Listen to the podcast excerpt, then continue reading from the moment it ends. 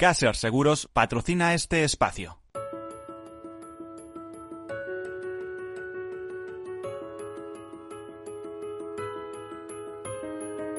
Tercer sector, un espacio para la economía social. Un programa dirigido por Miguel Benito.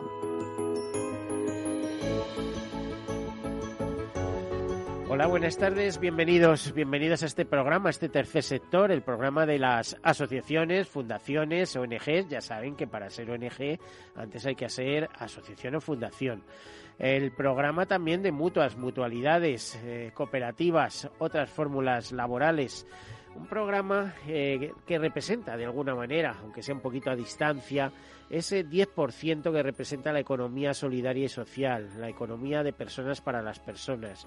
Una economía que mueve mucho dinero, lo crean o no, y por supuesto también mueve muchas emociones. El factor emocional está siempre presente en este tipo de economía. Eh, decirles que cuando hablamos de 10% del PIB, no exageramos. Hace la semana pasada tuvimos con nosotros al presidente de la Confederación eh, Española de Mutualidades, que ocupa la vicepresidencia segunda de la CEPES, de la Confederación eh, de Empresas de Economía Social, y nos hablaba de que gestionaban 50.000 millones de euros. O sea, ojito a la cifra. Y si tienen en cuenta que muchas cooperativas son, bueno, están entre las grandes empresas de este sector, están entre las grandes promotoras de actividad económica, pues entenderán lo que hay. Aparte de que hay fundaciones, me refiero a Fundación 11, Fundación Mafre o el Corte Inglés, cuya cabecera es una fundación que, eh, bueno, pues el, el tema hace relevante ese factor económico y de economía social. Mm, ¿Qué más les puedo contar? Pues que ya saben que también, de alguna manera, es la solidaridad mercantilmente organizada, básicamente para ser eficaces. Decirles que tercer sector es un sector eh, de empresas, por supuesto, pero que en teoría no tienen beneficios porque esos beneficios que tienen se reinvierten en la actividad fundacional que fueron para la que fueron constituidos que además mm, básicamente coincide con eh, temas de interés social, como es la acción social, la cooperación internacional o la defensa del medio ambiente. ¿Qué vamos a decirle de esa defensa del medio ambiente si ahora mismo está en todas las páginas el COP26 de Glasgow, esa conferencia de las partes climática que algunos han descrito como última oportunidad, pero no se preocupen, en la próxima conferencia volverá a ser la última oportunidad. Aquí se da todo tipo de oportunidades y facilidades. Luego la realidad va por otro lado y, y, la locura climática que tenemos instalada también. Bueno, pues eh, dicho esto, a modo de presentación, comenzamos con algunas notas de actividad y después una interesante entrevista. Comenzamos. Bueno, pues hasta el próximo 12 de noviembre se está celebrando en Glasgow, Reino Unido, el, eh, la eh, vigésimo sexta conferencia eh, climática, la COP26. COP quiere decir conferencia de las partes en esa cumbre por el clima de la jornada está siendo un carrisuel de declaraciones. Ayer eh, mismo escuchábamos la posición de distintos países, de los grandes países, de los países más contaminantes de la Tierra, los de Estados Unidos, a través de la posición de Estados Unidos, de China, de India, de la Unión Europea, que por cierto es una abanderada en eso. Desde luego no me voy a conformar con eh, los mensajes que se están lanzando de esto de COP26 en Glasgow, la última oportunidad para salvar el planeta y de que se vuelve a ratificar la necesidad de no superar el 1,5 grados eh, de temperatura, cuando estamos viendo que eh, con las desviaciones actuales nos podemos ir a 2,7 a finales de siglo, sobre todo porque algunas grandes potencias, por ejemplo eh, China, que se ha convertido en, una de las más contaminantes de la Tierra, pues antes de 2060 no tendría no tendría una acción climática neutra, al contrario que en Europa, que aquí parece que vamos como alumnos aventajados de lo mismo pues eh, es lo que se está pidiendo y está sucediendo. Les decía que no me voy a conformar y tengo eh, que creo que en, un próximo programa contaremos con la presencia de David Howell, que es un representante eh, que trabaja para una importante ONG española, la primera organización ambiental española por antigüedad, y es, un, es la persona que está destacada eh, en estas conferencias de, la parte, de las partes, en estas copas, eh, sea donde sea. Y además contamos con la ventaja de que aunque él es muy español, en realidad es eh, nacido en Escocia con su hermano guardabosques, etcétera, etcétera, y que está allí en Glasgow, pues en su tierra, sin perderse detalle. Así que tendremos en, en, algún próximo programa una visión muy cercana de lo que ha supuesto todo este COP26. Por cierto, que una encuesta eh, sobre la acción climática dice que el 80% de los jóvenes eh, quiere participar en esa acción climática. Eh, precisamente, 8 de cada 10 jóvenes quieren participar en la acción climática, pero al menos, pero menos de uno de cada 10, es decir, solo un 6% ha logrado hacerlo según el reimaginar la acción climática de la ONG Plan International.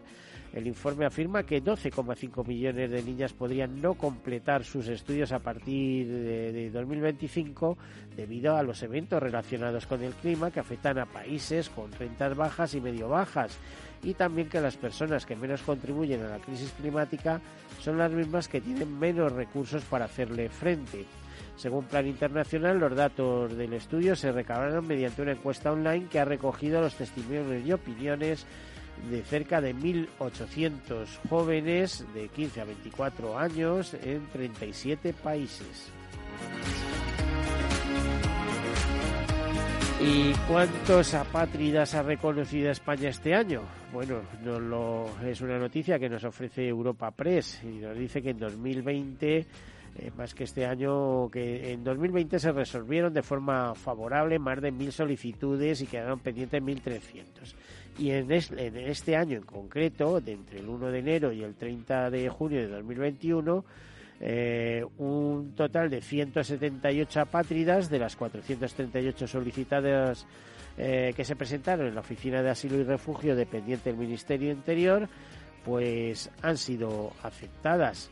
Todas ellas han pasado por un proceso que, eh, según han explicado Europa Press en el Comité Español de Ayuda al Refugiado, es enrevesado con un formulario de muchísimas páginas, preguntas, etcétera, etcétera, en las que se tienen que remontarse a padres, abuelos o bisabuelos, eh, aparte de aportar un montón de documentación. En España eh, se ha reconocido la Convención del Estatuto de los Apátridas de 1954, que es el principal instrumento para regular esta materia a nivel nacional, pero no se ha ratificado la Convención de 1961 sobre apátridas.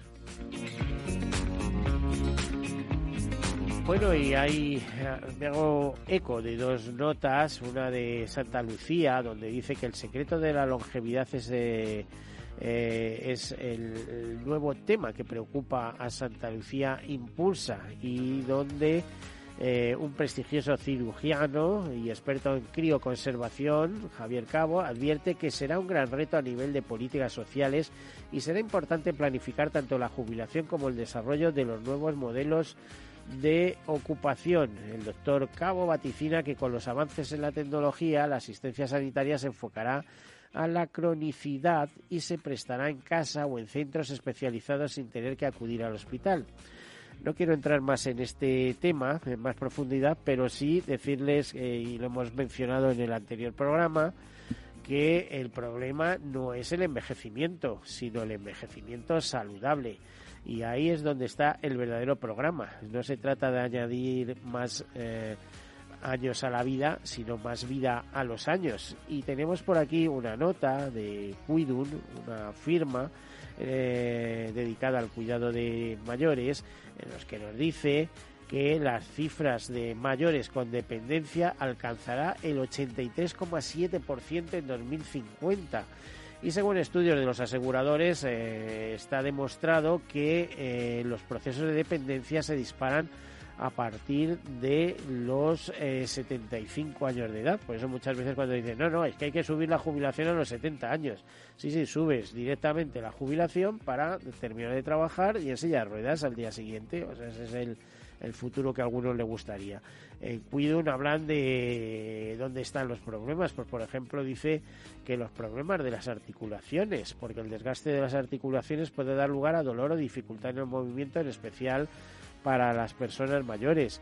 Pero es que hay eh, muchos otros factores que eh, hacen que las personas, las personas mayores, esas personas que están ya casi entrando en la cuarta edad, que se llama ahora, lo tomamos de esa gran edad que inventaron los japoneses, igual que inventaron el término de Silver Economy, que tiene un origen eh, japonés precisamente por el Silver Market, es decir, por tener una población muy envejecida y por tener un mercado eh, o haber creado un mercado de productos y servicios específicos para sus personas mayores, bueno, pues esto se está globalizando, se está mundializando, la población en todo el mundo envejece, también en China, en países desarrollados, en países avanzados, quizá más que en los subdesarrollados, y no digamos ya en los países pobres, porque ahí la esperanza de vida es pequeñita. Y eh, hablando de dependencia y otras cosas, pues entramos en nuestra entrevista en nuestra entrevista que acoge hoy de manera eh, un poco especial eh, un tema como este, porque estamos hablando de Fundación Alares y su directora que nos acompaña, de Mar Aguilera. Eh, buenas, buenas tardes ya, Mar. Buenas. buenas tardes, Miguel. Muchas gracias por invitarnos. a ver, Fundación Alares, imagino que es un una eh, constitución, una algo que nace a partir del, del grupo Alares, muy conocido, eh, muy, eh, muy especializado en temas de cuidados desde hace muchos años. Háblanos un poquito de Alares y cuándo se crea, cuándo impulsa, cuándo decide lanzar una una, una fundación. Una fundación. Ajá. Bueno, eh, el Grupo Alares tiene ya más de 25 años de, vida dedicando a la asistencia a las personas, es decir, a cuidados también, pero no solamente cuidados de personas dependientes, sino también cuidados de personas de, diferentes edades, ¿no? Que en nuestro día a día, cuando salimos a trabajar o nos encontramos con cualquier eh, imprevisto, pues necesitamos que una atención, ¿no? Una atención que se proporciona desde, como digo, desde Alares. Alares en el 2005 detecta que hay una serie de servicios que desde la administración pública no se cubren cuando no se tiene una gran dependencia. En aquel momento todavía estábamos a punto de, bueno, estaban los, los, los, proyectos de ley de la ley de dependencia y en aquellos momentos todavía no se contemplaba cómo atender a una persona dependiente, pero sí que cuando eras dependiente de alguna manera sí tenías algunos servicios que si no lo eras y no estás calificado como tal no los tenías a tu disposición. Entonces, bueno, se pone en marcha el, el, el programa pues para dar este servicio de forma privada pero se ve que hay una necesidad imperiosa de, comunicar con las administraciones públicas, de poner de manifiesto eh, estas lagunas que ahí quedaban a través de estudios que, que se llevaron a cabo desde la Fundación, desde su primer momento y donde se atendía a personas dependientes y a personas con discapacidad, haciendo esa separación tan importante, porque hay que separar dependientes aquel que necesita ayuda de tercera persona, persona con discapacidad, pues es una persona como yo que he venido eh, acompañada de, de, una, de, una, de un miembro de mi equipo, pero he venido sola. a ver, sois personas muy capaces, ¿eh? Efectivamente. Y hay que poner en valor la diversidad. Sí, sí, sí, por eso un poco para diferenciar eh, dependencia eh? y discapacidad. Yo, por ejemplo, todavía no me he enterado de que eres no, discapacitada, pues soy una gran discapacitada, tengo un 65% de discapacidad física. Lo que pasa que, bueno, a simple vista no se nota. Claro. Pero bueno, tengo, tengo mis limitaciones eh, a lo largo del día que las salvo, no hay ningún problema, todo es proponérselo. Bueno, pues en esta línea lo que hace Alares es que constituye Fundación Alares en el 2005 con dos objetivos muy claros inicialmente, que es abordar el tema de la dependencia, ver cómo va a funcionar esa ley que estaba en ese momento, bueno, pues a punto de, de dar sus primeros pasos. Eh, de hecho, uno de los proyectos principales que hace es analizar qué ha pasado en el primer año de vida de esa ley de dependencia y trabajar también la parte de igualdad de oportunidades, en este caso muy centrado en el tema de género. Ya sabemos que la dependencia no se ha desarrollado igual en todas las comunidades autónomas.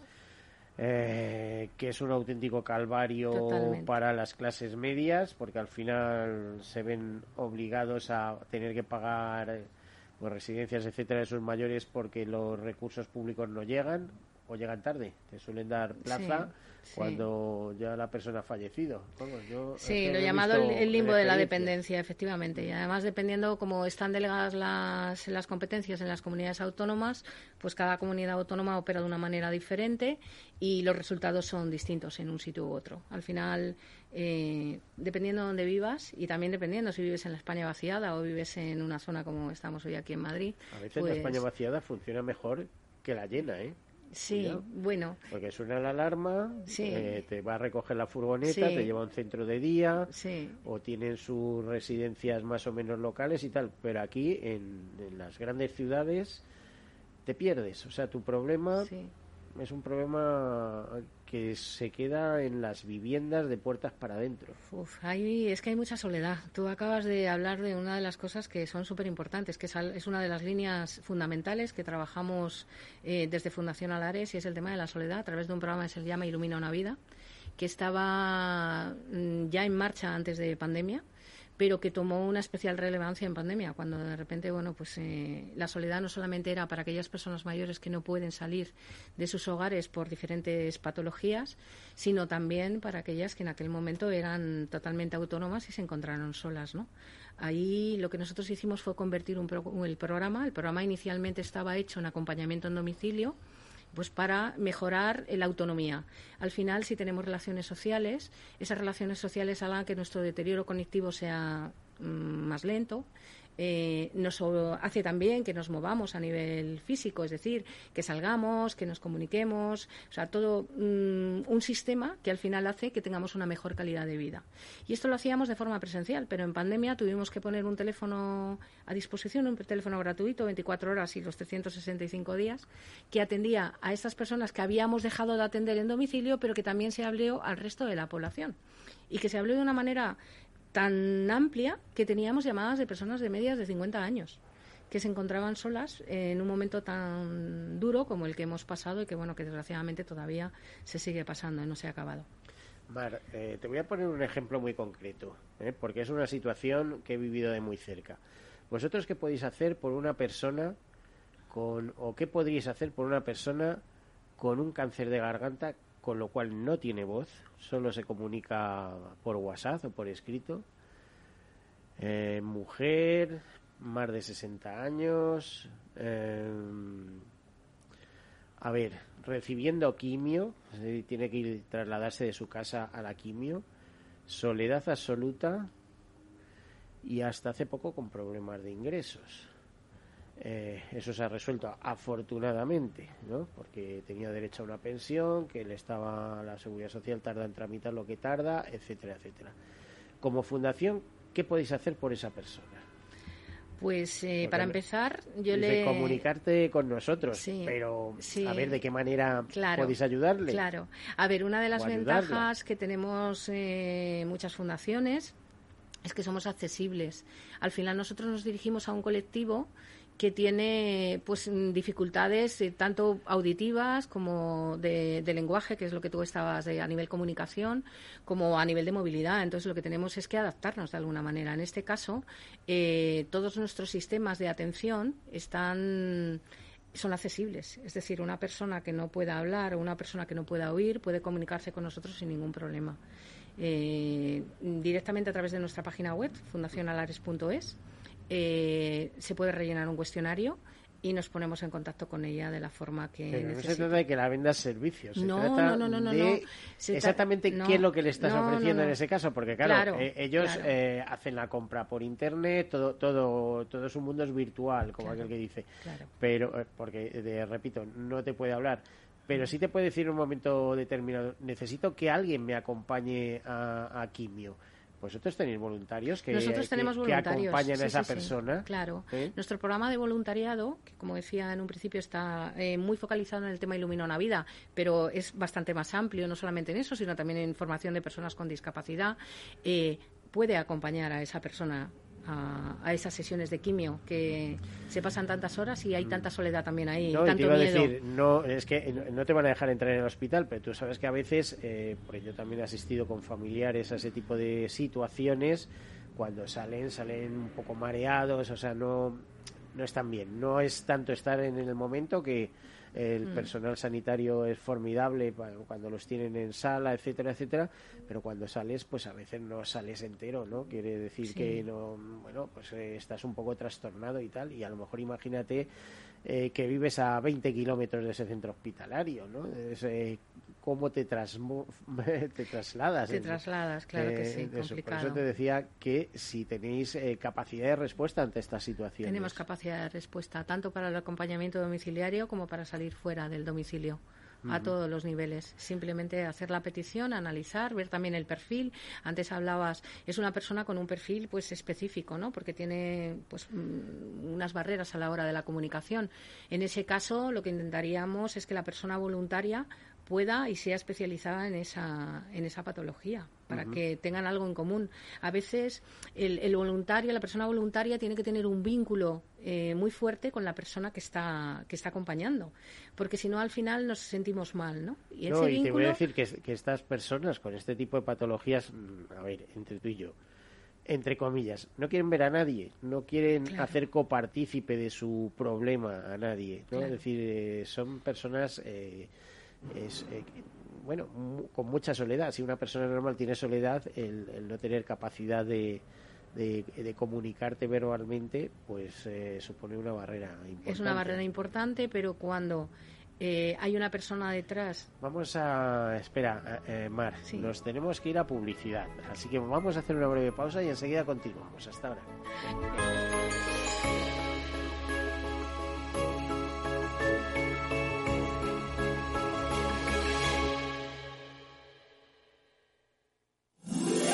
Todos los lunes a las 12, en directo en Capital Radio, la actualidad de personas y empresas en el Foro de los Recursos Humanos, primer espacio en la radio y en Internet dedicado a la gestión de personas y directivos en nuestro país. Pero más que nunca nos toca hablar de aspectos humanos. Voces acreditadas, profesionales del sector, empresas destacadas, empleados, líderes, todo sobre los recursos humanos. Un año más estamos con todos ustedes eh, en este espacio único en la radio y en nuestros contenidos dedicados a la diversidad. En la radio siempre en directo desde hace 18 años. Antena de Oro 2020. El Foro de los Recursos Humanos. Los lunes a las 12. Con Francisco García Cabello.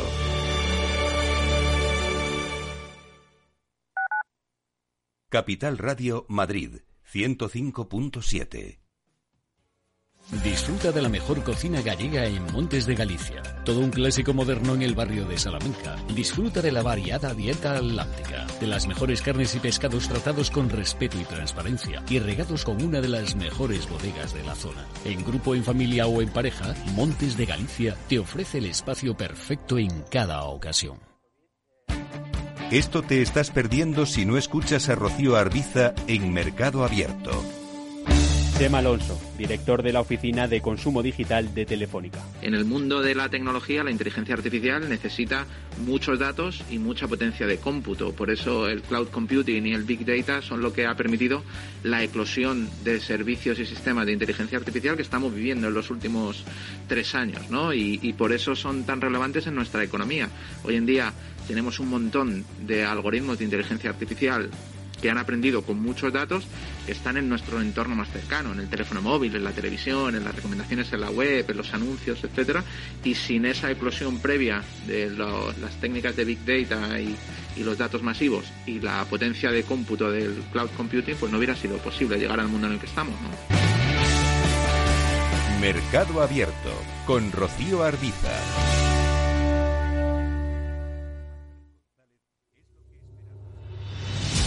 Ramón Tamames, catedrático de Estructura Económica. Si es que está escrito desde el Génesis, capítulo 42, el sueño de Faraón que interpreta José, los siete años de bonanza y los siete años de crisis, las vacas que salen del Nilo, etc. Es, que está dicho en la Biblia. Capital Radio. Te escuchamos. Capital Radio. Siente la economía.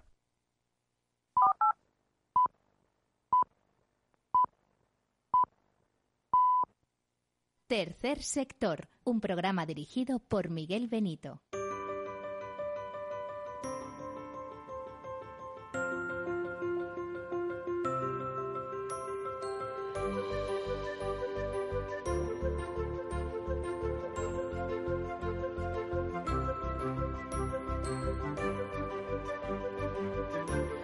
Bueno, pues aquí continuamos hablando eh, con lo que hace Fundación Alares, es eh, la fundación derivada de la empresa del mismo nombre, eh, con Mara Aguilera, que nos ha sorprendido porque es una mujer bellísima, créanme, y de repente te dice que tiene un sesenta y tantos por ciento de discapacidad. Mira, te quedas, yo la tengo enfrente y jamás diría eso, es decir, que que es increíble que esto ocurra, ¿no? Pero bueno, para que veamos, ¿eh? como dice un amigo mío, apariencia no es realidad. Eh, Mar Aguilera, directora de Fundación Alares. Bueno, muchísimas gracias aquí por continuar con nosotros. Mar, háblanos un poco de todo lo que hacéis y luego entramos en ese congreso, en ese encuentro que tenéis eh, preparando. Estupendo. preparación, vamos, quiere decir. Fenomenal. Bueno, hablamos, como hemos dicho, la atención a la soledad a través de nuestro programa Ilumina una Vida, en el que está hiperinvitada esta persona amiga tuya para que podamos ayudarla en todas eh, las esferas de, su vida, que tiene bastantes que, atajar en este momento. Y por supuesto abierto a cualquier persona que esté oyendo ahora mismo el programa y que quiera contactar con nosotros, o bien a través de la modalidad presencial o bien a través de la modalidad telefónica. Por otro lado, hay un teléfono que pueda contactar. Sí, hay un teléfono. Ahora, ahora lo luego, luego no, lo das. Sí. es un teléfono gratuito. Por otro lado, eh, trabajamos también con el colectivo de personas con discapacidad. Eh, al que principalmente nuestra principal labor eh, se centra en la formación para el empleo es decir, programas de itinerarios formativos y de inserción laboral, porque somos conscientes que la independencia y, realmente esa libertad te la da cuando tienes un empleo. Y tú has dicho, las personas con discapacidad a veces se nos nota, a veces no, pero sí que somos capaces de muchas cosas, aunque se te note y lo que hacemos es de dotar de las habilidades necesarias a, nivel de formación para poder trabajar. Evidentemente, pues cada uno con lo que puede, ¿no? Cada persona con lo que puede. Mar, que me estás hablando de esto y, por ejemplo, Fundación Integralia de DKV, que la conozco desde el primer día, ¿verdad? Sí, Cristina, amiga. Cristina, muy amiga. Muy querida. Es que hasta os parecéis un poco. Lleva, este año cumple 21 años. Sí. 21 años de, de, vigencia, es decir, eh, cuando os ponéis, os ponéis, ¿eh? Y hacéis cosas importantes, muy interesantes. Claro que sí, es que al final los límites los ponen los demás. Yo siempre he puesto un ejemplo siempre, porque lo he vivido, en el que hubo un momento en mi vida en el que la gente decidía qué era lo que podía o no podía hacer. O sea, que me planteé y dije, ¿cómo que tú no puedes decidir por mí? Yo soy la que sé lo que puedo hacer o lo que no. Déjame. Y luego en otros momentos ahora, en este momento en el que estoy pues mejor o se me nota menos, eh, en este momento es que cuando yo me dicen, pero pero ¿quién es la persona que tiene discapacidad? Pues yo, o sea, me he encontrado en los dos extremos, de repente en el no hagas nada, no te muevas, eh, eres, eh, estás totalmente impedida y ahora mismo pues en el que tú no eres la persona que tiene ese certificado de discapacidad. Esto es sesgo inconsciente, es algo que hay que trabajar mucho dentro de las organizaciones para eh, conseguir la normalización y al final que se nos vea como personas, sea cual sea nuestra diversidad, que es una de las áreas que también trabajamos desde Fundación Alares. Por cierto, yo me, vuelvo bastante loco con ese término, o, discapacidad o diversidad funcional. Sí, bueno, aquí hay. Yo eh, respeto las opiniones de todo el mundo. Hay unos y otros, ¿no? Yo digo que diversidad funcional tenemos todos, ¿eh? de alguna manera y en algún grado. Sí, a ver, yo, mm, yo quiero que se me llame persona con discapacidad. Creo que al final conseguiremos, pero esta es mi opinión y respeto el resto, creo que conseguiremos normalizar cuando llamemos a las cosas por su nombre. No hay que buscar un nombre más bonito ni más feo, es que es lo que es. Y la, y la discapacidad es algo que si vivimos eh, muchos años la vamos a tener sí o sí porque al mm. final hay un deterioro cognitivo, hay un deterioro físico cuando llegamos a una Estamos determinada hablando de dependencia y las tasas de dependencia que se están pronosticando en futuro. Sí, tú has dado datos eh, increíbles. sí, da, miedo, se invierte nuestra nuestra pirámide poblacional en menos de nada, ¿no? Entonces, bueno, eh, trabajamos diversidad desde un paraguas más global, no solamente discapacidad, sino también pues condición sexual, eh, género, persona con diferente nacionalidad, incluso con diferente forma de pensar. Al final las personas con, somos diversas por ADN, es decir, cada uno, incluso las personas que nacen gemelas eh, son diferentes, no son exactamente iguales, ¿no? En su forma de pensar y su forma de actuar. Eh, y esto es lo que trabajamos con las empresas, porque nosotros trabajamos con el colectivo de persona vulnerable, porque cuando hay una diversidad como muy patente, eh, llegas a ser persona vulnerable, y trabajamos con las empresas para sensibilizar. Al final es donde pasamos la mayor parte del tiempo, ¿no? Cuando tenemos la suerte de trabajar, estamos más tiempo casi en las empresas que en nuestras casas, ¿no? Si las empresas tienen un entorno de trabajo inclusivo, un entorno de trabajo eh, accesible, donde sea una empresa para todos, pues al final conseguimos que haya una mayor calidad de vida y te garantizo que una mayor rentabilidad económica, porque la diversidad aporta valor económico a las compañías. Al final, nuestro cliente es diverso. Nuestro cliente, hablabas de la Silver Economy, o sea, al final, yo, oye, por ahí, han venido para quedarse la Silver Economy. ¿Cómo podemos decir han venido para quedarse pues cuando está aquí? O sea, vamos a ver, si es que en este momento aproximadamente un 22% de la población tiene más de 65 años. Eh, estamos hablando de que ahí están activos, con ganas de viajar, con ganas de vivir, con ganas de comprar y luego después otra parte muy importante, pues con dependencia, que lo que necesita es otro tipo de servicios que estarían dentro de, esta parte. El tema de dependencia, pues evidentemente también la trabajamos a nivel de estudio. Todas las acciones que se llevan a cabo en Fundación Alares están bajo el sustento científico, es decir, analizamos qué es lo que hay en el mercado, qué se está haciendo, qué hacen nuestras entidades, fundaciones amigas. Para nosotros no hay competencia. Hay fundaciones que al final nos unimos en determinado momento para llegar más lejos, para sumar. Y al final, pues esto hace que mejoremos la calidad de vida de las personas y la competitividad empresarial de las organizaciones, que ese es nuestro lema. O sea, nosotros creemos que no hay empresas competitivas si no hay calidad de vida dentro del entorno laboral. Y a la inversa, si no tenemos personas contentas dentro de la organización, no hay competitividad dentro de, esa compañía. O sea, al final son dos binomios que hay que, hay que trabajar de una forma muy latente. Y esto es lo que queremos hacer a través del Congreso. sí, hablando de Congreso. ¿Cuándo nace la idea de Congreso? Porque ya habéis celebrado uno y ahora vais de cabeza ya al segundo Congreso Internacional, entre comillas, además, ¿no? Sí, sí, sí. El segundo Congreso Internacional Ares. ¿Cuándo fue el primer Congreso? ¿Cómo surge la idea? Pues mira, el primer Congreso se hace en el 2007, o sea, hace ya muchos años. Bueno, os, lo habéis tomado con calma, ¿no? lo hemos tomado con calma porque no ha cambiado la situación, el panorama, el mapa que había en el 2007, al mapa que tenemos en este momento, la situación no ha cambiado prácticamente nada. Pues tú fíjate cómo ha cambiado el mundo, ¿eh? Sí, sí, sí, sí. Pues el mundo ha cambiado, pero hemos ido tomando nota de algunas cosas, pero no hemos evolucionado a la misma rapidez que evoluciona nuestro mundo y nuestras nuevas necesidades. Entonces, eh, sí que es verdad que es algo que se venía todos los años diciendo, venga, vamos, venga, vamos, pero esperando a ver si salían nuevas cosas, si había algo nuevo que contar, porque además es que nos fijábamos en, las conferencias que se dieron en el 2007, que están además colgadas en nuestra página web, y es que eh, de verdad que el panorama no ha cambiado. Es un poco triste. Es un poco triste que todavía sigamos trabajando en esta, en esta línea ¿no? y que no hayamos avanzado. Pero bueno, los cambios culturales es lo que más cuesta dentro de, de las sociedades y nuestro, nuestros eh, pensamientos aprendidos, nuestra vida, nuestras vivencias, al final cambiarlas y ver las cosas de otra manera a veces no es tan fácil, ¿no? Entonces, bueno, se han dado pasos importantes, ¿eh, Miguel? No creas que, que, no estoy aquí en plan catastrofista. se han hecho, vamos, es que yo pienso en lo que ha sido los últimos 14 años, lo que te dices, y es un auténtico torrente. Es verdad que no sé cómo te diría la frase hecha que no me acuerdo cuál es pero es eh, eh, todo se revoluciona para que nada cambie. O sea es decir si al final lo esencial sigue siendo eh, lo esencial. Sí bueno lo pero que pasa que las fórmulas de, de, abordarlo la tecnología los marcos legislativos también parece que han avanzado un poco un poco no no no lo que deberían el problema muchas veces, como yo digo, no es eh, tener ideas, sino poner dinero detrás de las ideas. Lo mismo pasa con la ley. ¿De qué te vale una ley de dependencia si no la dotas de, temas económicos? O sea, no la, no la, no la dotas de, de presupuesto económico, ¿no? y además limitas, por ejemplo, la participación de la empresa privada, ¿no? Cuando en Francia, por ejemplo, tiene mucho desarrollo el seguro de dependencia y cosas de estas. O sea, hay cosas que, que, no se explican, que bueno, es que todavía está todo por hacer aquí, ¿no? Sí, efectivamente. Francia tiene un caso que nosotros llevamos en el 2007 en nuestro congreso, que fue el Plan Borloo.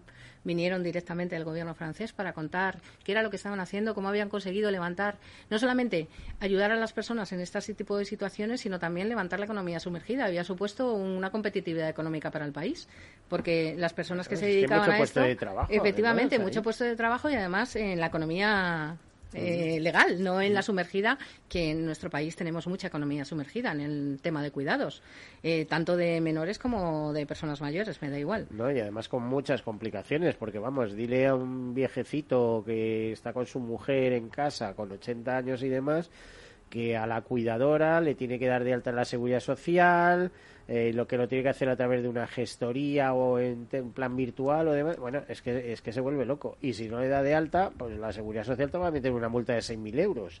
¿eh? O sea, que es que, ojito con los temas, ¿no? Efectivamente, así es. Pero al final lo que se hace es que, bueno, pues como cuesta mucho dinero eh, mantener una persona en tu hogar, eh, pagándole una nómina con la seguridad social, pues al final se opta, efectivamente, se opta por, mm, bueno, pues contratar a una persona eh, que no la tienes de alta en seguridad social, que te arriesgas a que te pille la seguridad social y eso ocurre, ocurre en muchos casos. Es algo que es evidente, no vengo yo aquí a descubrir las Américas. Mientras que si hubiera una fórmula eh, a través empresarial ¿no? para hacer esto y de manera organizada, además las empresas se pueden organizar, te pueden mandar un cuidador por la mañana, otro por la tarde, te pueden mandar eh, dos personas para llevar a la cama a lo mejor a esa persona dependiente. En fin, hay muchas fórmulas que puede hacer una empresa, pero claro, a lo mejor tiene un alto coste. Si esto tuviera un coste, a ver, vamos a ver, estoy pensando en el sistema de agroseguro. No se subvenciona el seguro agrario para que eh, hagan diversas producciones, pues si hay una parte de subvención pública a estas personas dependientes o gran dependientes eh, y pueden aportar algo privadamente en el sentido de que tienen una jubilación que se lo permita hacer o unos medios económicos, pues a lo mejor el panorama. A ver, eh, Mar, me estoy metiendo en camisas de once varas, pero creo, creo que podría haber un impulso alrededor de todo esto, porque al final estamos hablando de, empleo, de economía, de bienestar de la población. Fíjate que hace poco leía que en España el gobierno pretendía cambiar el Producto Interior Bruto por un, eh, por un baremo en el que se midiera la felicidad de los ciudadanos, ¿no? O sea, convertirnos en el segundo Bután, como aquel que dice, o Finlandia, que es un país eh, muy basado también en la felicidad y en el bienestar de sus ciudadanos. Bueno, pues eh, es que todavía nos queda mucho para eso. Tenemos una población muy envejecida, el promedio de edad debe estar por encima de los 43 años en estos momentos de la población española. Y es que vamos a, abocados a todo esto, a personas mayores, eh, muy activas en algunos casos, pero también con muchos problemas, ¿no? Sí, efectivamente. Bueno, tú hablabas antes de, lo que es los, cuidados, de lo que se llama ayuda a domicilio para levantar a una persona, para acostarla. Eso los servicios sociales de los ayuntamientos lo cubren. Eh, el problema se plantea el resto de las horas, porque si al final yo tengo dos horas de ayuda domiciliaria que me presta el servicio social, eh, ¿qué ocurre el resto del tiempo? Cuando yo tengo que salir a trabajar y tengo que dejar a mi madre o a mi padre solo. ¿No? ¿Qué haces en ese momento? Pues el primero que pasa claro, por la calle, recurres al que pasa y entonces en este caso pues me cuesta muchísimo dinero, no tengo ningún tipo de tal y aquí lo que se propone de alguna manera, que es la Asociación Española de Servicios a las Personas, desde la que mi presidente es también presidente de la propia eh, asociación, pues invita a que estos sean unos servicios de calidad y que además en mi declaración de la renta finalmente yo pueda desgravarme por, por hacer este, este tipo de, de, consumir, ¿no? De consumir de alguna manera y levantar esa economía sumergida. Eh, al final nosotros desde Alares, desde Alares Empresa, lo que sí que hace es que tiene un programa de conciliación que ofrece a las empresas que lo compran, que tú decías, ¿por qué las empresas no lo hacen? Bueno, pues hay empresas que, que sí, que compran este programa de conciliación que lo que ofrece es horas, ofrece tiempo, regala tiempo a las personas que trabajan en esa compañía. Y ese tiempo eh, puede ser utilizado por ellas en primera persona o por sus familiares, madres, padres, suegros, eh, primera línea, donde puedes tener ese acompañamiento en domicilio, donde puedes tener esa persona que en un momento determinado pues está pasando, ha pasado por un hospital y lleva mucho tiempo en el hospital y tú ya estás muy cansada y no puedes seguir quedándote a dormir, pues Alares te pone una persona para que tú te vayas a dormir a casa tranquila. Eh, fisioterapia una vez que vuelves al domicilio. O sea, al final, a veces cuando volvemos del hospital, pues nos encontramos con algunas patologías que hay que, hay que trabajar y hay que fortalecer. Y yo imagino, eh, Mar, que todo eso, el problema es el coste, siempre. Porque eso no lo hace de la fundación, eso se hace como empresa. esto se hace como empresa, evidentemente. claro, el que tiene medios...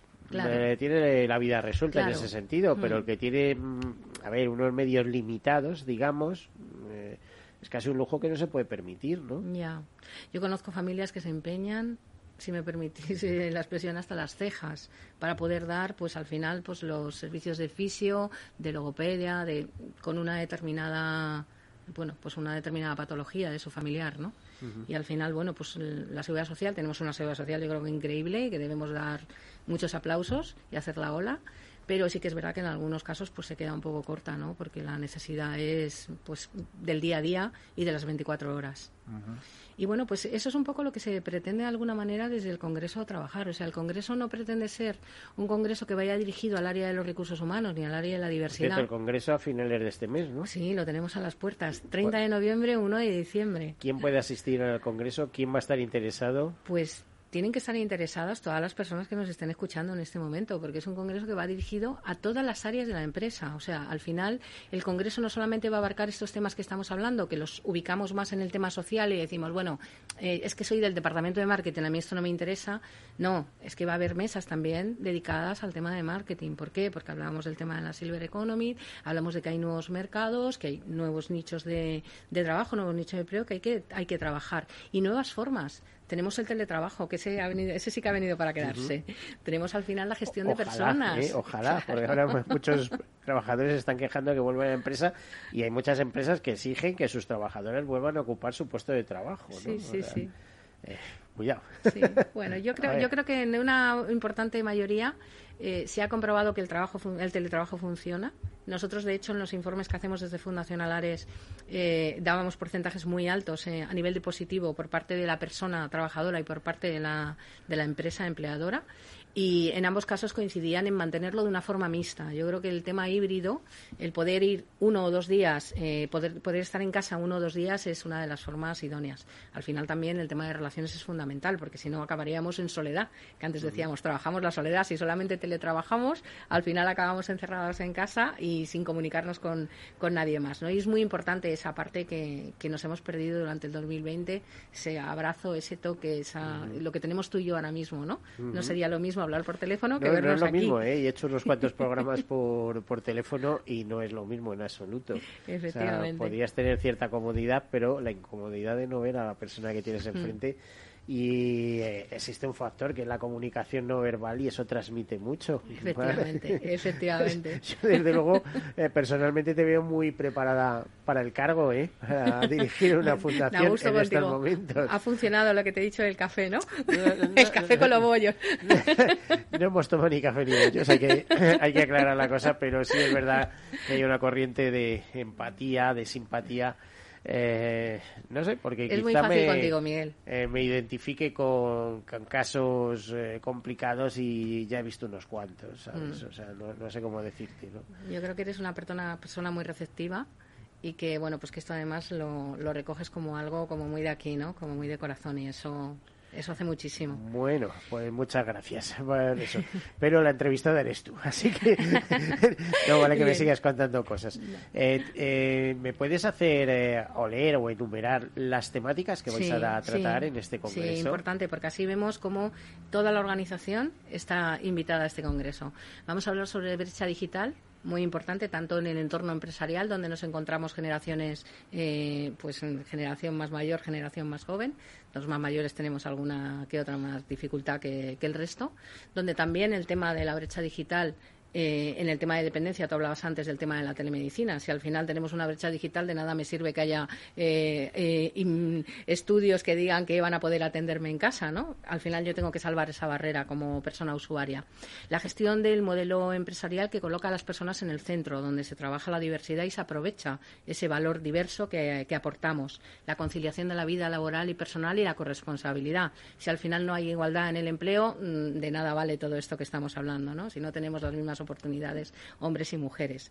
La gestión inteligente del capital humano como parte estratégica del negocio y la sostenibilidad corporativa. O sea, tú hablabas antes todo el tema de ODS, eh, tema, todo el tema climático tan importante para abordar y trabajar desde las empresas, porque si no lo hacemos nuestros descendientes no van a tener futuro mañana, ¿no? Hay que trabajar. Que, cita los ODS. Este programa, Tercer Sector, mm. nació en enero de 2014, o sea, un año antes, que los propios ODS.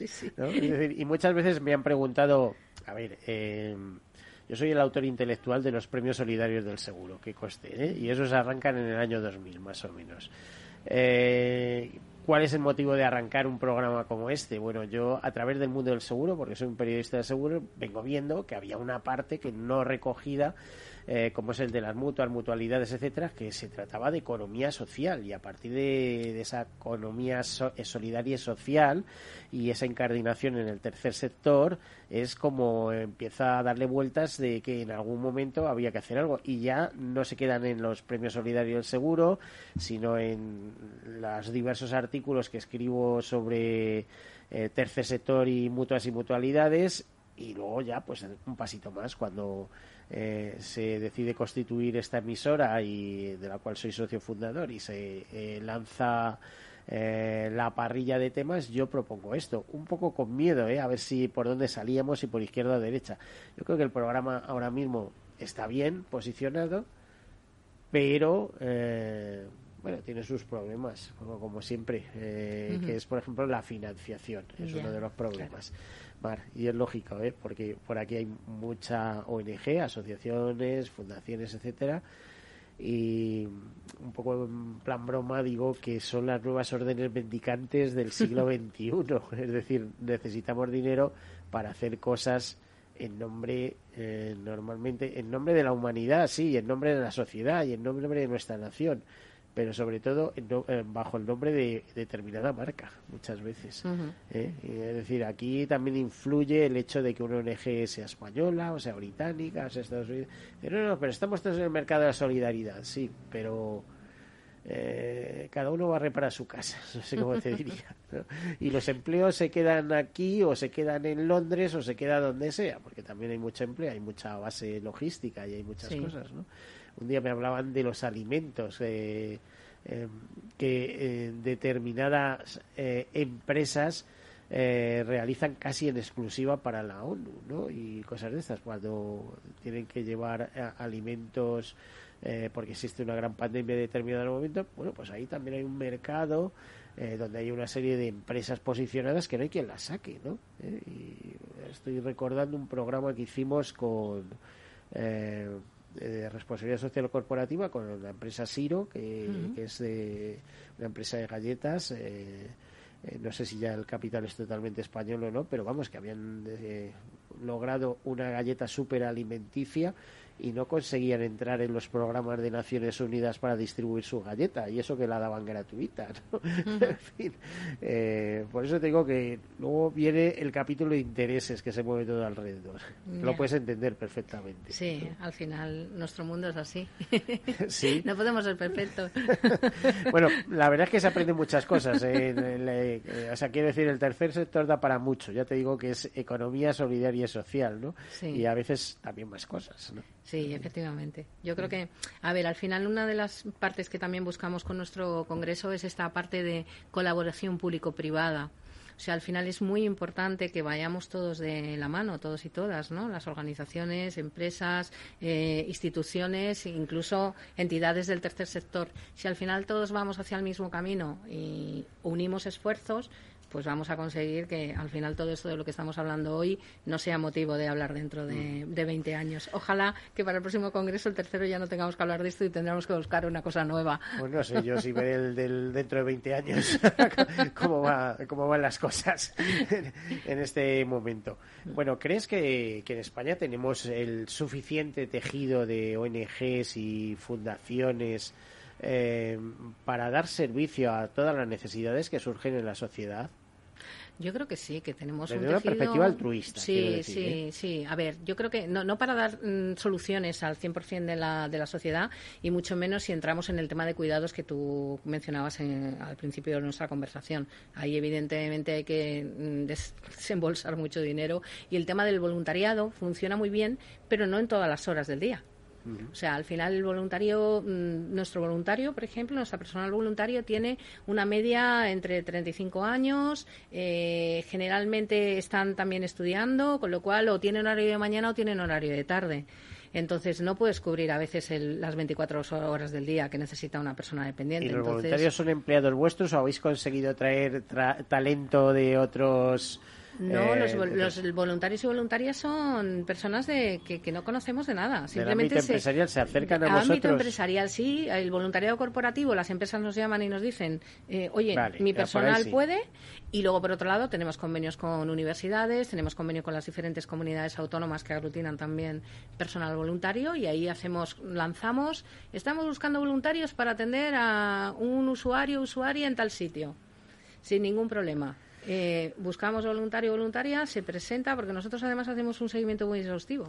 Eso te iba a decir, porque tú no puedes meter en casa de una persona al primero que pasa por la calle porque puedes tener un lío. ¿no? hacemos un, sí, y además eh, hacemos acompañamiento de dos, nunca van solos. Ujú. La persona siempre va acompañada de otra más que además no se conocen entre sí. Esto de alguna manera pues garantiza por un lado eh, esta parte, un poco que tú comentas, ¿no? Porque de alguna manera pues ya no estamos preparados para, para liar ninguna y por otro lado porque también eh, ese vínculo que se genera con la persona a la que estás atendiendo, si de repente yo mañana no puedo seguir porque me ha surgido un tema en mi vida que me tengo que cambiar incluso de localidad, no voy a poder seguir estar contestando contigo. Si son dos personas, hemos salvado esa parte. Bueno, eh, nos queda apenas eh, un minuto y poco. ¿eh? Isabel, eh, digo Isabel, Mar, perdona. Háblanos de lo que tú quieras, ¿eh? de qué te gustaría, de cómo eh, va a evolucionar la situación o qué esperas, si quieres algo más próximo, qué esperar del Congreso. Yo creo que todo, cuando termina un Congreso, para prepararlo hay mucho trabajo, mucho revuelo, cuando termina todo son satisfacciones y dices, ya hasta la próxima, ¿no? Sí. Bueno, pues a mí lo que me gustaría es que este Congreso fuese de verdad un punto de inflexión importante, que lo necesitamos, no solamente porque lo hagamos desde la fundación a la que yo represento, sino porque es muy importante. Es necesario que tengamos organizaciones con impacto, porque estas organizaciones van a impactar tanto a nivel social como económico. En este momento las empresas están siendo vapuleadas por muchos lados, tanto por el tema del COVID han estado cerradas, con préstamos, con eh, impuestos, con cosas que ahora mismo salvar. Y en este Congreso lo que vamos a dar es esas píldoras, esas herramientas para que las empresas sean más competitivas y tengan entornos de trabajo donde yo como persona me sienta bien. Bueno, la verdad es que las empresas están breadas, efectivamente, igual que los autónomos, ¿eh? Efectivamente. Por eso va a todo tipo de empresas, no solamente a la gran empresa, sino también a la pyme. Muy bien, esa matización. Bueno, Mara Aguilera, directora de Fundación Alares, muchísimas gracias por acompañarnos en este programa del tercer sector. Gracias, Miguel. Ha sido un verdadero placer. Vale, eh, que no tendrá una única ocasión. Volveremos, ¿eh? A todos ustedes, feliz semana. Hasta la próxima.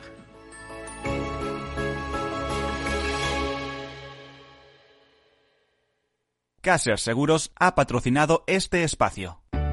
Conecta Ingeniería es el programa que acerca la ingeniería a la sociedad. Todos los miércoles de 10 a 11 de la mañana en Capital Radio con Alberto Pérez. Conéctate. Tu radio en Madrid 105.7. Capital Radio. Memorízalo en tu coche. En el restaurante Gaztelubides somos rigurosos con la selección del producto para crear recetas imaginativas que acompañamos de una bodega generosa y brillante y de nuestra magnífica terraza durante todo el año.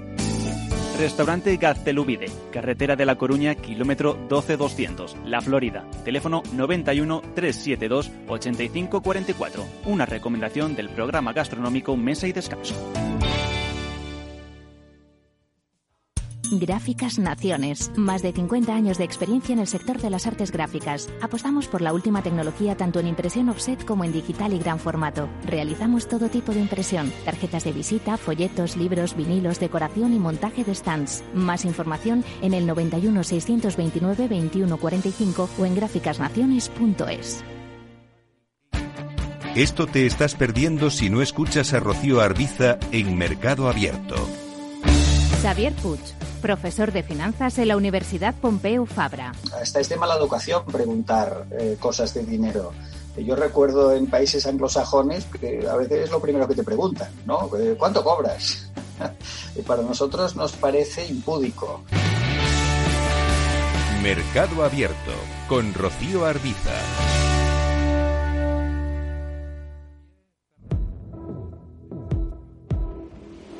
Empresas tecnológicas, escuelas de negocios, sindicatos, organizaciones empresariales, empresarios, formadores y figuras relevantes de las administraciones públicas comparten tertulia todos los martes a las 16.40 horas en Mercado Abierto con José Joaquín Flechoso. Cibercotizante, la digitalización desde una óptica diferente.